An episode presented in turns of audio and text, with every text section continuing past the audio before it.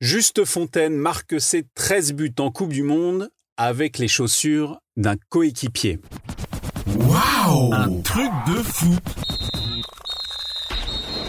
Il est des records qui ne sont pas près de tomber.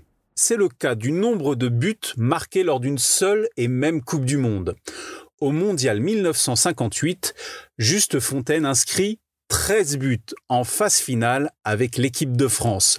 Un triplé lors du premier match contre le Paraguay, un doublé ensuite contre la Yougoslavie, un but contre l'Écosse, un doublé contre l'Irlande du Nord en quart de finale, un but lors de la défaite des Bleus contre le Brésil en demi, enfin un quadruplé contre la RFA dans la petite finale. Une avalanche de buts qui permet à la France de prendre une inattendue troisième place dans cette Coupe du Monde, remportée par le Brésil de Pelé face à la Suède, pays hôte. Détail amusant, Juste Fontaine ne porte pas ses propres chaussures lors de cette compétition. Il abîme ses crampons lors d'un entraînement.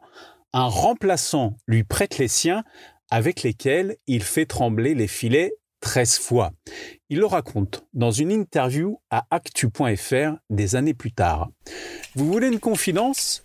J'ai marqué les 13 buts avec les souliers d'un autre. Les miens ont rendu l'âme la veille du premier match. Stéphane Bruet, joueur d'Angers, qui était remplaçant et avait la même pointure que moi, m'a prêté ses chaussures. Et Juste Fontaine ajoute Cela m'amuse de penser que certains de mes buts ont été inspirés par l'addition de deux esprits à l'intérieur d'une même godasse. Et les fameuses chaussures, où sont-elles? Réponse de Fontaine. Elles sont sans doute parties à la poubelle. Ce qui est dommage, car lorsque je vois combien certains objets de légende se vendent, je me dis qu'on aurait pu améliorer notre retraite. Pour l'anecdote, à son retour en France après cette brillante compétition, on offre à Juste Fontaine une carabine. Logique pour le meilleur tireur de cette Coupe du Monde 58.